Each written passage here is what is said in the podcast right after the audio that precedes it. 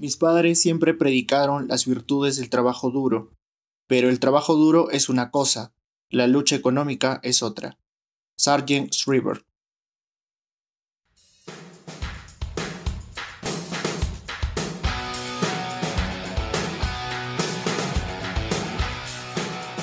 Saludos a toda nuestra comunidad oyente del podcast Taos al Día.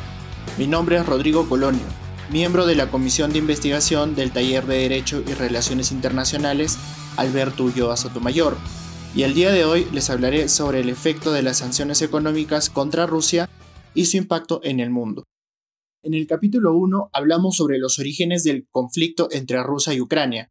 En esta oportunidad hablaremos sobre las sanciones impuestas al país ruso, si sus efectos ayudaron a parar la guerra contra Ucrania y las consecuencias que esta decisión está afectando a todo el mundo. Rusia continúa su campaña militar en tierras ucranianas desde hace casi cuatro meses. Por ello, Occidente aprobó una serie de sanciones que, al principio solo fueron al gobierno ruso, ahora se han aplicado a la población en general. Son cuatro las sanciones económicas más importantes que se han tenido contra Rusia.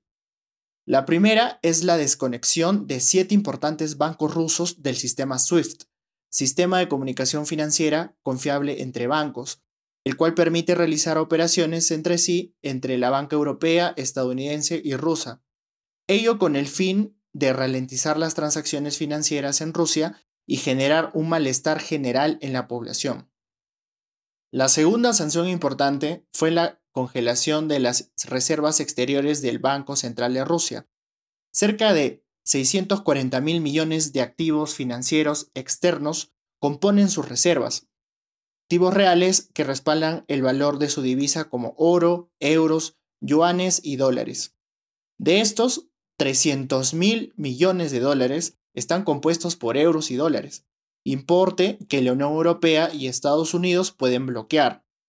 Fue un gran golpe económico, pues Putin estimaba costear su guerra con estas reservas, y el rublo se ha desplomado en los últimos meses, bajando alrededor de un 50% de su valor. La depreciación del rublo conlleva a una baja a sus importaciones y por si fuera poco, gran mayoría de sus importaciones han sido embargadas. También trae como consecuencia una inflación que afecta directamente a toda la población rusa.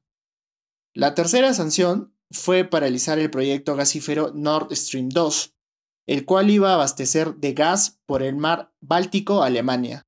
Después de los movimientos militares que Rusia tuvo en febrero, Alemania congeló toda negociación.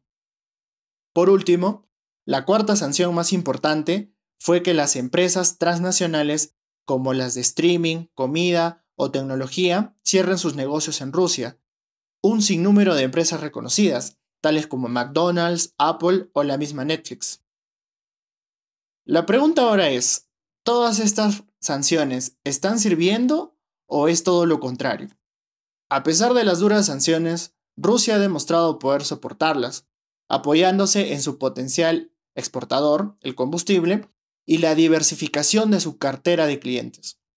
Rusia busca nuevas alternativas para reemplazar el sistema SWIFT.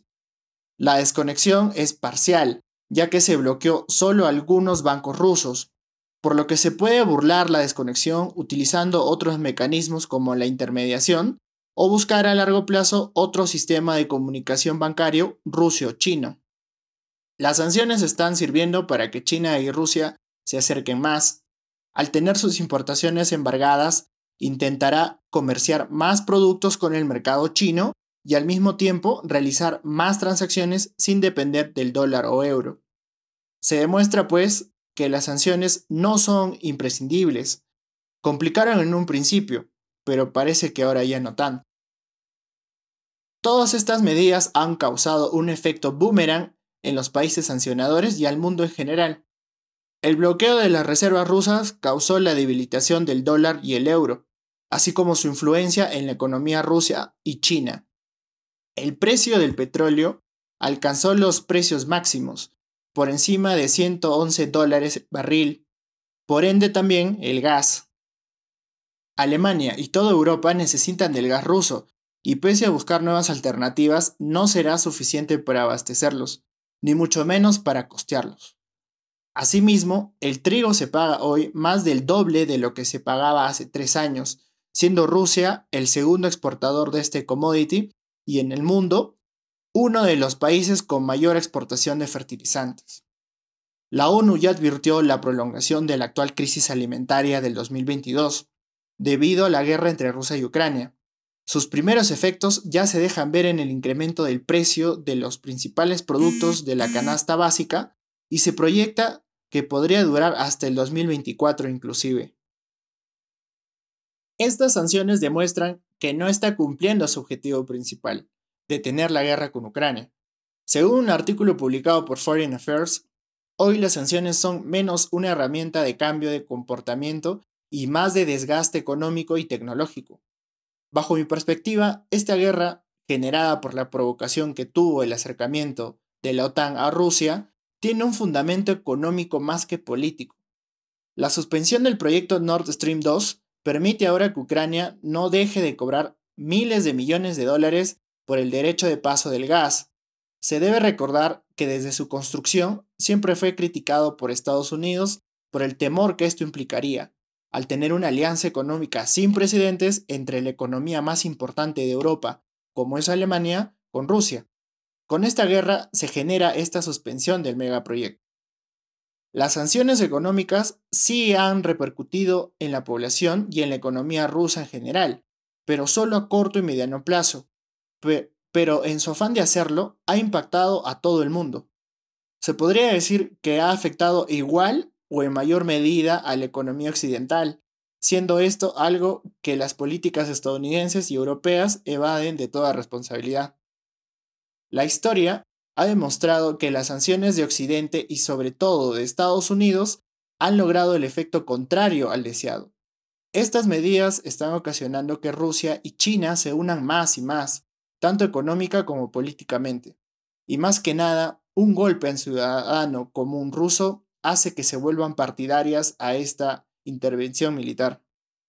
Esperamos que hayan disfrutado del tema desarrollado Agradecemos inmensamente que hayan llegado hasta este punto y si lo disfrutaron nos ayudarían comentando y compartiendo en sus redes sociales. No se olviden seguirnos para que no se pierdan los nuevos capítulos y secciones. También generamos contenidos en nuestras redes sociales. Encuéntranos en Facebook, LinkedIn, Twitter como TaosUNMSM y en Instagram encuéntranos como Gaceta Internacional. Les deseamos un buen fin de semana y esto fue Taos al Día. Muchas gracias.